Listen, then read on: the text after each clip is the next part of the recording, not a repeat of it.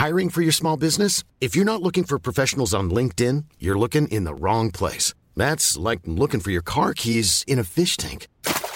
LinkedIn helps you hire professionals you can't find anywhere else, even those who aren't actively searching for a new job but might be open to the perfect role. In a given month, over 70% of LinkedIn users don't even visit other leading job sites. So start looking in the right place. With LinkedIn, you can hire professionals like a professional. Post your free job on linkedin.com slash people today.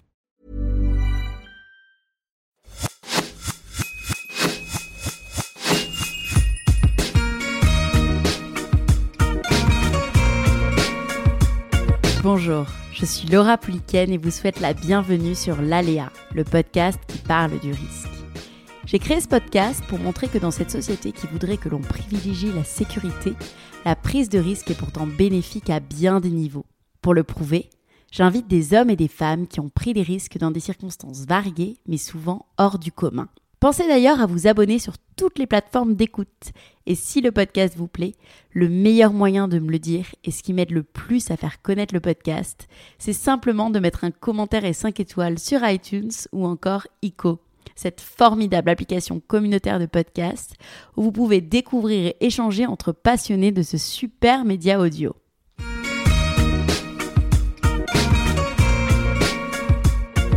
Ce nouvel épisode, j'ai le plaisir de recevoir Héloïse Bouton. Le risque, pour moi, c'est de présenter le féminisme comme euh, l'empowerment euh, absolu ou de faire bah, du marketing en fait euh, féministe, quoi. Héloïse Bouton, tu es journaliste indépendante, autrice, militante féministe, spécialisée dans les droits des femmes, les féminismes et le hip-hop.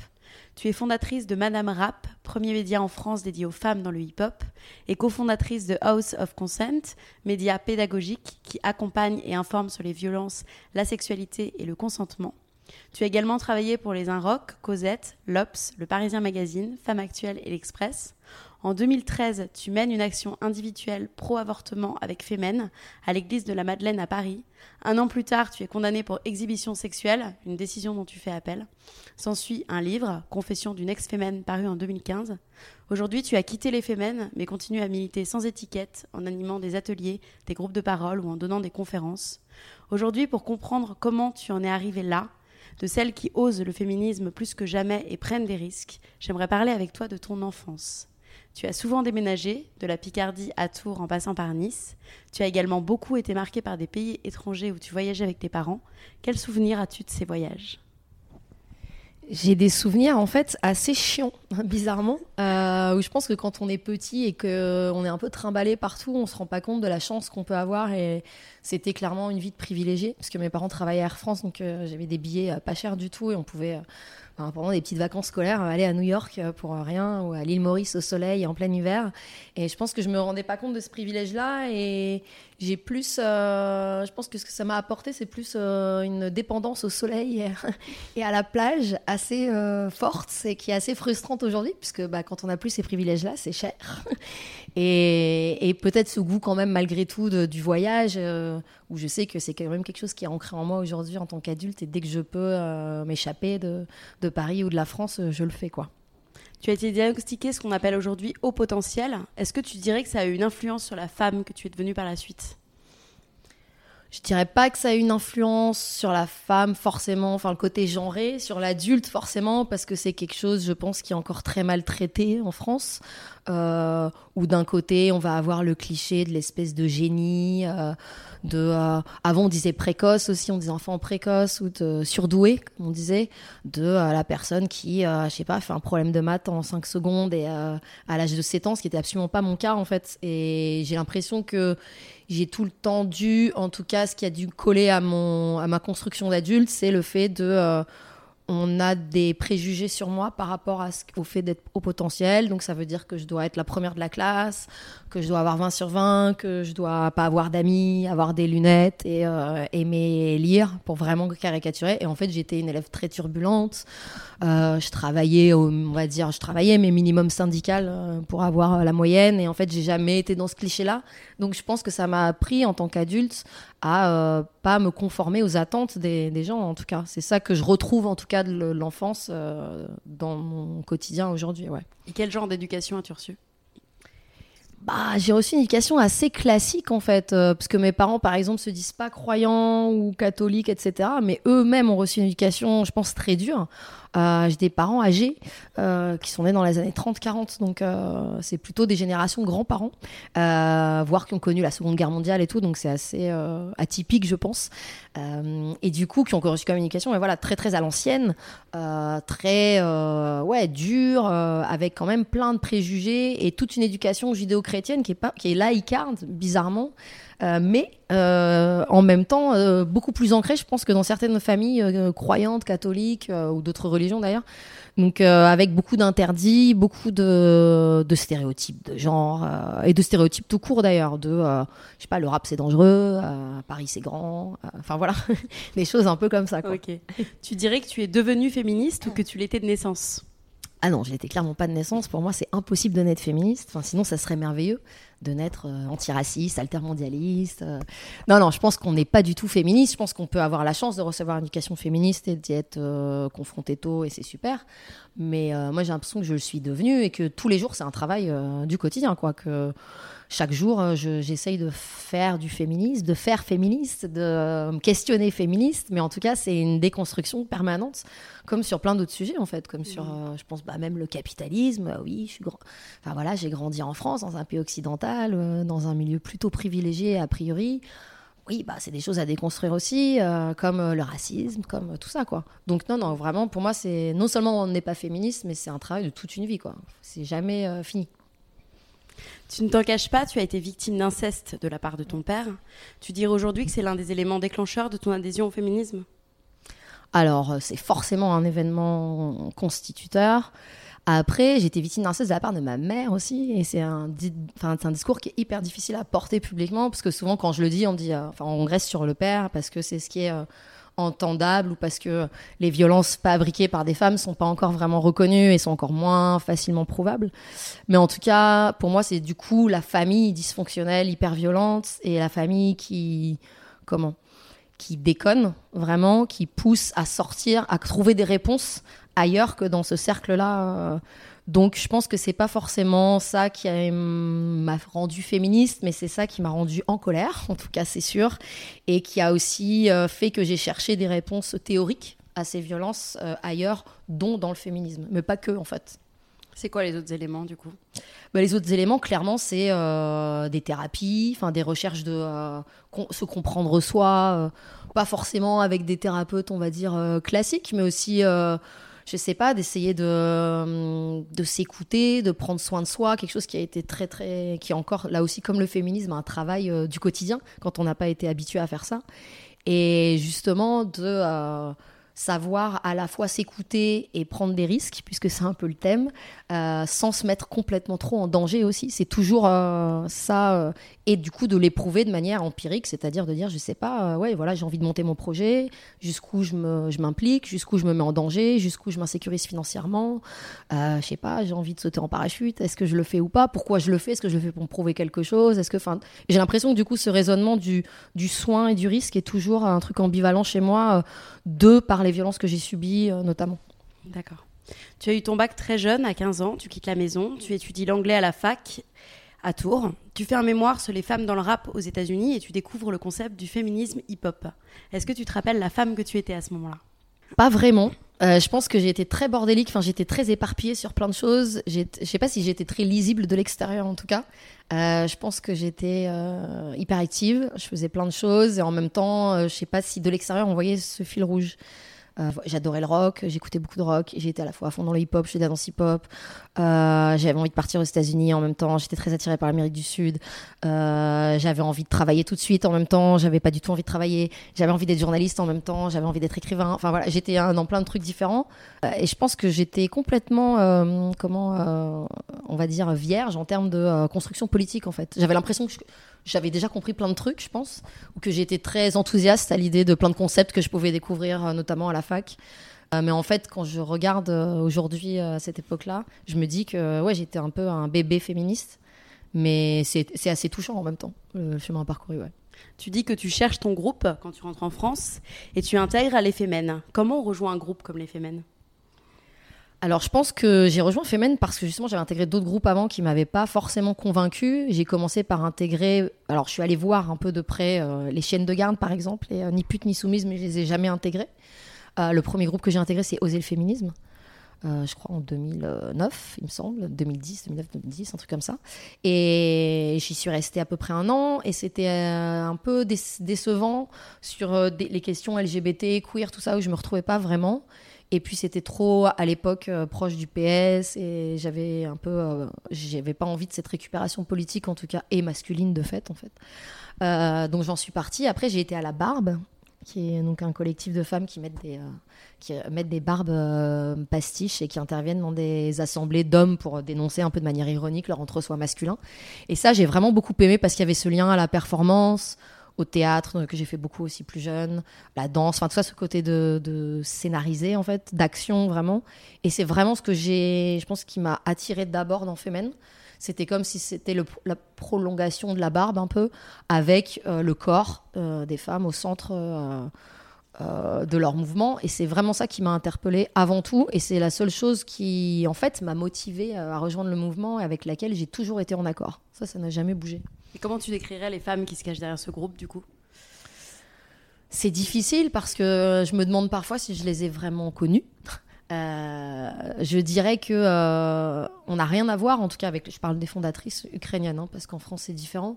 C'est vraiment une autre culture. C'est des survivantes à un système euh, hyper oppressif, hyper patriarcal, qui n'est pas forcément comment beaucoup plus patriarcal que le nôtre, mais d'une manière beaucoup plus violente en tout cas. Et je pense que c'est des, des femmes qui ont un engagement qui est absolu et qui est total et qui du coup peut être destructeur, quoi. Peut avoir quelque chose de très, euh, justement, on parlait de soins et de, et de risques. Là, c'est une mise en danger perpétuelle à n'importe quel prix. Peu importe si euh, on y laisse des plumes, voir la vie, voir l'état mental, voir sa vie affective, sociale, professionnelle. Et moi, du coup, cette conception de l'engagement, je la trouve quand même très, très problématique. Et en tout cas, c'est pas du tout un modèle ou un discours que j'ai envie de transmettre euh, aux jeunes générations ou même d'ailleurs aux autres générations. Euh, je trouve que c'est un peu flippant. Est-ce que, est-ce que tu peux me raconter justement quelques-unes des actions les plus marquantes que vous avez entreprises et les risques que vous avez pris? Les plus marquantes, c'est difficile de répondre parce que il y en a certaines qui m'ont marqué plus parce que j'étais de l'intérieur et que je ne sais pas si elles étaient si marquantes que ça à l'extérieur. En tout cas, vraiment d'un point de vue moi, euh, euh, je pense que celle qui m'a la plus marquée, c'est celle qu'on a faite euh, contre la manifestation Civitas anti-mariage pour tous en 2012 où en fait on a interrompu euh, une euh, donc manifestation de militants euh, catholiques intégristes et traditionnalistes qui, manifestaient contre le mariage pour tous à l'époque, qui était en train d'être proposé comme loi à l'Assemblée.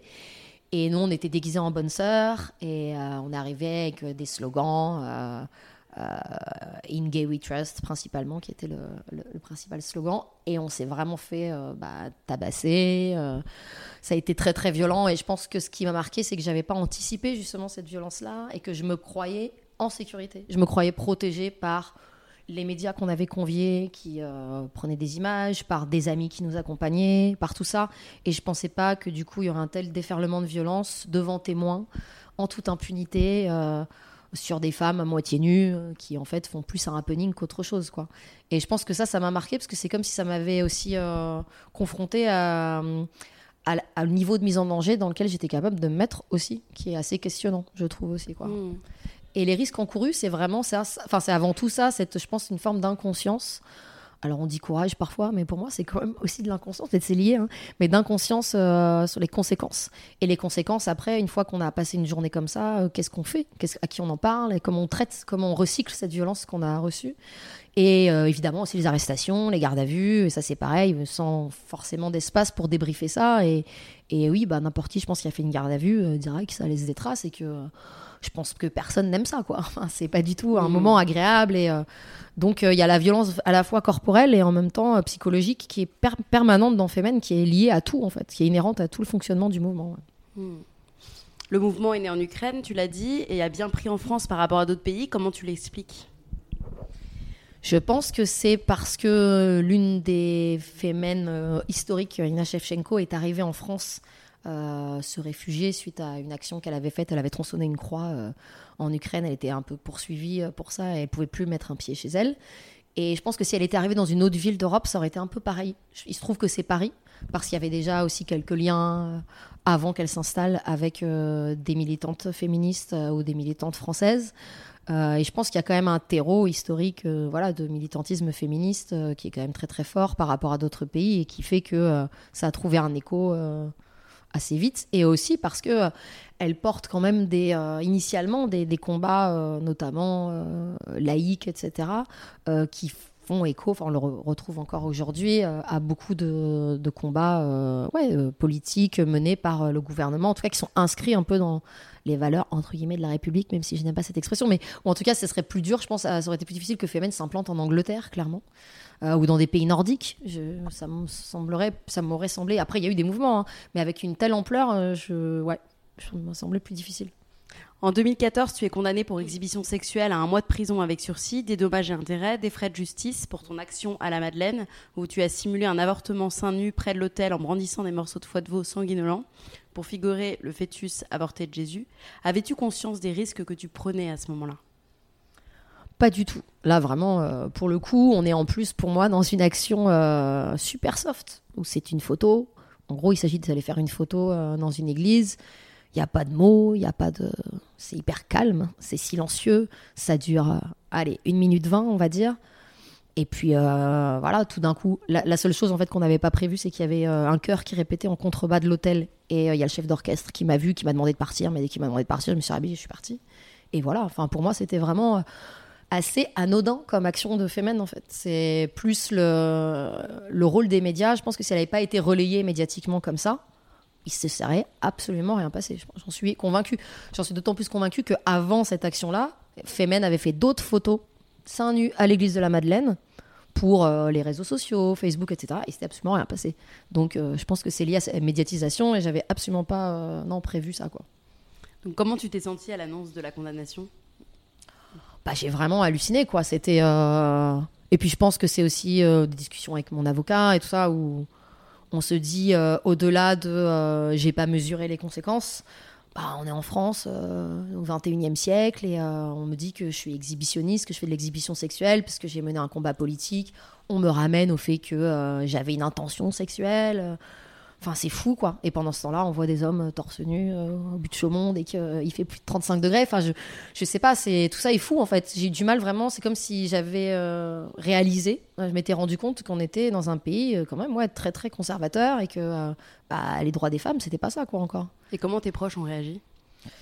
Je crois que la plupart a halluciné aussi. Enfin, il y a toujours cette espèce d'incrédulité, même aujourd'hui encore. Il y a toujours ce. Les, les, procès continuent malheureusement encore. Il y a toujours cette euh, incrédulité. Ouais, des gens qui me disent, mais c'est pas possible quand même. Puis là, on est maintenant, c'est 2020. Enfin, le, temps avance et rien ne change. Et donc, ils ont plutôt été des grands soutiens. Euh, mais avec ce, truc un peu incrédule, ouais, tout le monde était un peu sonné, j'ai l'impression, en disant c'est pas possible. Enfin, c'est dingue quand même. Mm. Mm. On est en France et, et ouais, ouais mais malgré les appels et tout ça, que la décision soit toujours euh, confirmée, et ma condamnation confirmée, je pense que personne n'y croit vraiment. Quoi. J'ai créé ce podcast pour démontrer concrètement que de ne pas prendre de risques, c'est de ne pas oser la liberté, que quand on prend un risque, on échoue parfois, mais on est toujours grandi de l'avoir pris. Je te demande ainsi ce que cette expérience t'a apporté dans ta vie. En quoi elle t'a fait grandir? L'expérience de Femen? Oui. Bah, elle m'a apporté énormément. Euh, je pense qu'elle m'a appris que déjà le militantisme collectif, euh, c'était fini pour moi. Et que euh, j'en avais fait le tour, ou qu'en tout cas, ça me correspondait plus. voilà, à cette époque-là, c'était fini. Donc j'ai eu envie de militer sans étiquette et de plus être attaché à un groupe. Ça m'a appris ce que ce qu'on disait tout à l'heure, de cette notion de soi, en fait, je pense, de me faire passer avant la cause. Et je pense que de part de par euh, mon vécu et le fait que j'ai été victime de violence, je pense que n'importe quelle victime de violence qui se répare a du mal à, se faire passer avant les autres ou à prendre soin de soi parce que personne ne l'a jamais appris. Donc c'est un peu, on se retrouve un peu comme un enfant de deux ans et on se dit bah oui en fait si j'ai faim faut que je mange, si je suis fatiguée faut que je dorme, si j'ai froid je mets un pull. Mais c'est vraiment de ce niveau-là en fait. Et j'ai l'impression que c'est exacerbé par euh, le militantisme, on nous apprend qu'il faut tout donner pour la cause, tout sacrifier, euh, et que c'est pas grave si nous on empathie. Et j'ai l'impression que ces deux, trucs-là étaient imbriqués chez moi et que le fait euh, d'être allé entre guillemets aussi loin avec Femen m'a fait réaliser que euh, bah non c'était moi qui passais avant en tout cas et que c'était important. Et que aussi être féministe et être militante c'était ça. C'était euh, d'abord prendre soin de soi c'est une forme d'engagement aussi. Tu dis dans une interview accordée au Parisien en 2015 que cet activisme féministe n'a pas endommagé ta vie sentimentale ou amicale mais que ça a renforcé plein de choses. Ça a renforcé quoi? Ça a renforcé mon ma comment ma conviction qu'il y a un problème avec le corps des femmes. En tout cas, ça tellement enfin voilà les conséquences ont été tellement folles ou même euh, les violences sur les réseaux sociaux tout ça les réactions sont tellement folles que pour moi ça indique bien qu'il y a un problème quoi j'ai l'impression qu'au moins le ce qu'on peut retirer à Femen, ce qu'elles ont mis à jour, c'est euh, ce problème qui était pas forcément aussi visible avant dans la société française du corps des femmes, qui est euh, qui reste un tabou absolu et que et je pense que ça a renforcé plein de convictions à ces endroits-là en disant c'est dingue, euh, je soupçonnais qu'il y avait un problème et là c'est devenu vraiment hyper évident. Et je pense que c'est ça que ça a renforcé. Ça a renforcé aussi la volonté de, de dialoguer avec d'autres féministes avec qui je suis pas forcément d'accord de créer des ponts énormément et euh, de ne plus, euh, ce que je disais tout à l'heure, de ne plus être dans un seul groupe ou de parler au nom d'un collectif et de parler en mon propre nom. Et c'est quelque chose, je pense, que j'ai toujours cherché à travers mes différents engagements et que j'ai enfin assumé euh, après ce passage à de dire bah non, et si de toute façon, si on n'est pas d'accord avec moi, bah c'est pas grave. Et puis si je dis quelque chose, au moins je serai forcément d'accord ou pas d'accord avec moi. Mais en tout cas, c'est plus simple à porter comme parole que celle d'un groupe. Si c'était à refaire, tu le referais je le referai, je pense, différemment. À mon avis, je partirais plus tôt du mouvement, parce que j'y suis restée deux ans à peu près au final. Je partirais plus tôt et je pense qu'il y a certaines, euh, certaines choses que j'ai essayé de faire à l'intérieur du mouvement que j'ai pas vraiment réussi à l'époque, que je pousserai un peu plus aujourd'hui. Euh, voilà, c'est tout.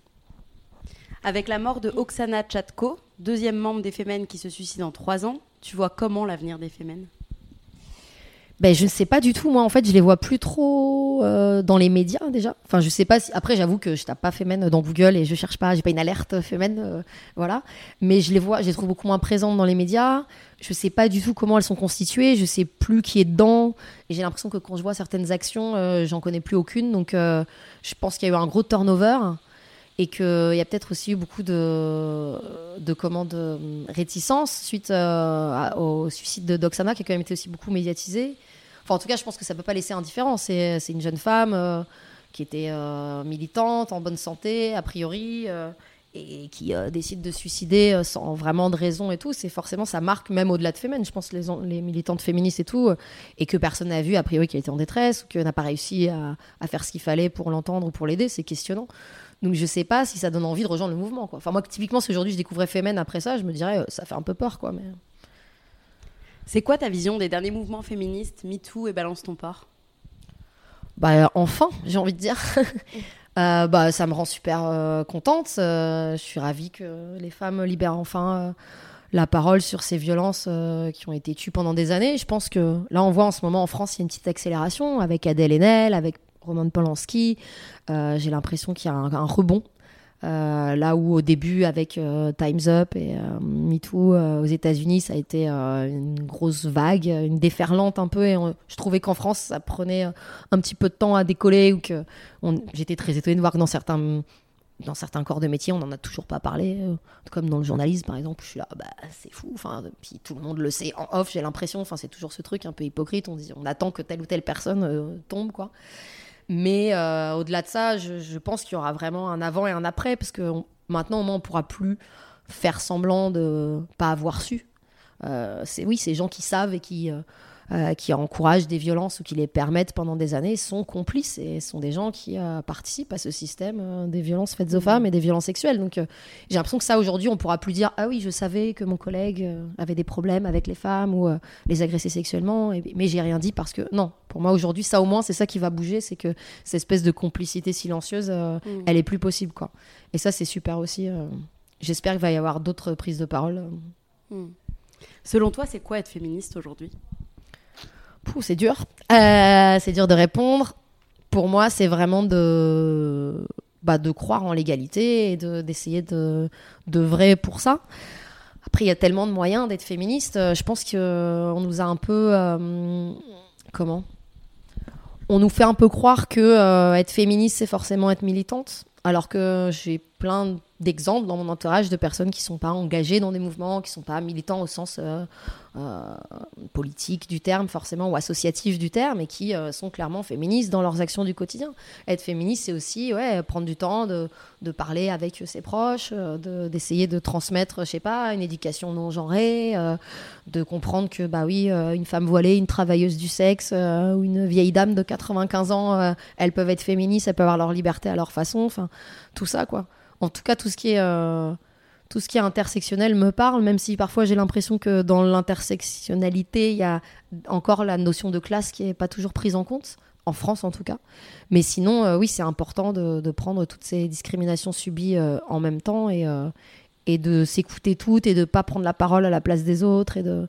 Peut-être ça serait ça en numéro un que je dirais aujourd'hui, c'est de, de savoir se taire quand on n'est pas concerné en fait. C'est aussi féministe. avec toi, tes médias.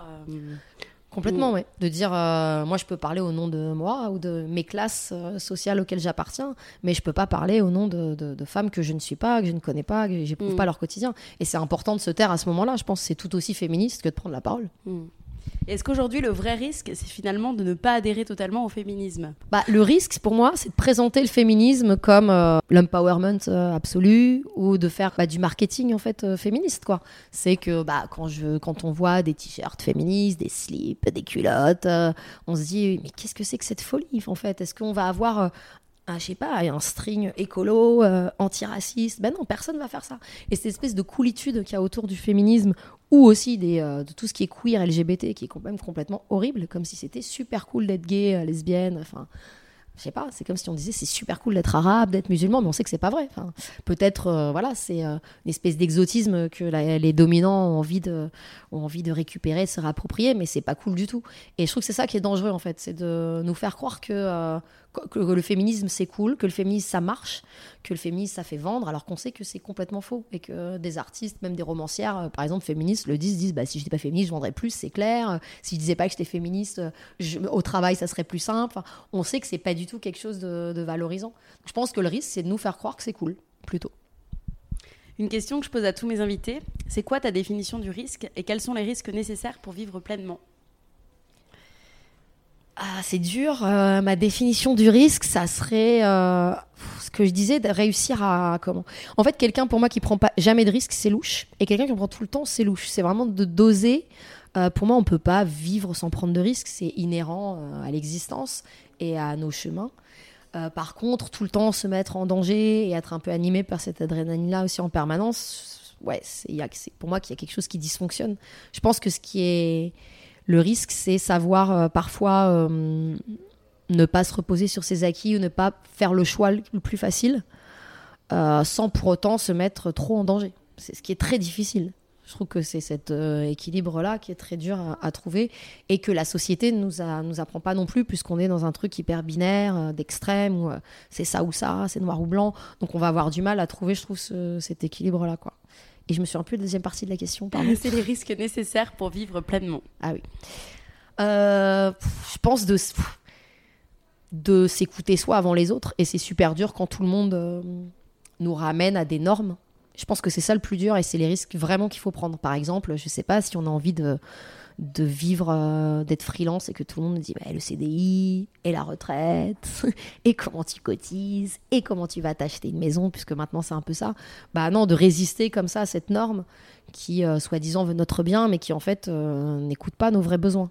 D'être à l'écoute de nos véritables besoins, je pense que c'est des risques qu'il faut prendre et il faut aller au bout et c'est très difficile parce que tout, tout est fait autour de nous pour qu'on ne le fasse pas en fait.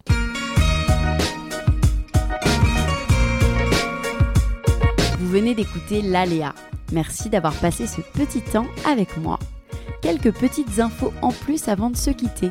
Vous pouvez suivre l'actualité du podcast sur mes comptes Twitter et Instagram, L'eau from Paris, ou encore le compte lalea.podcast. À bientôt!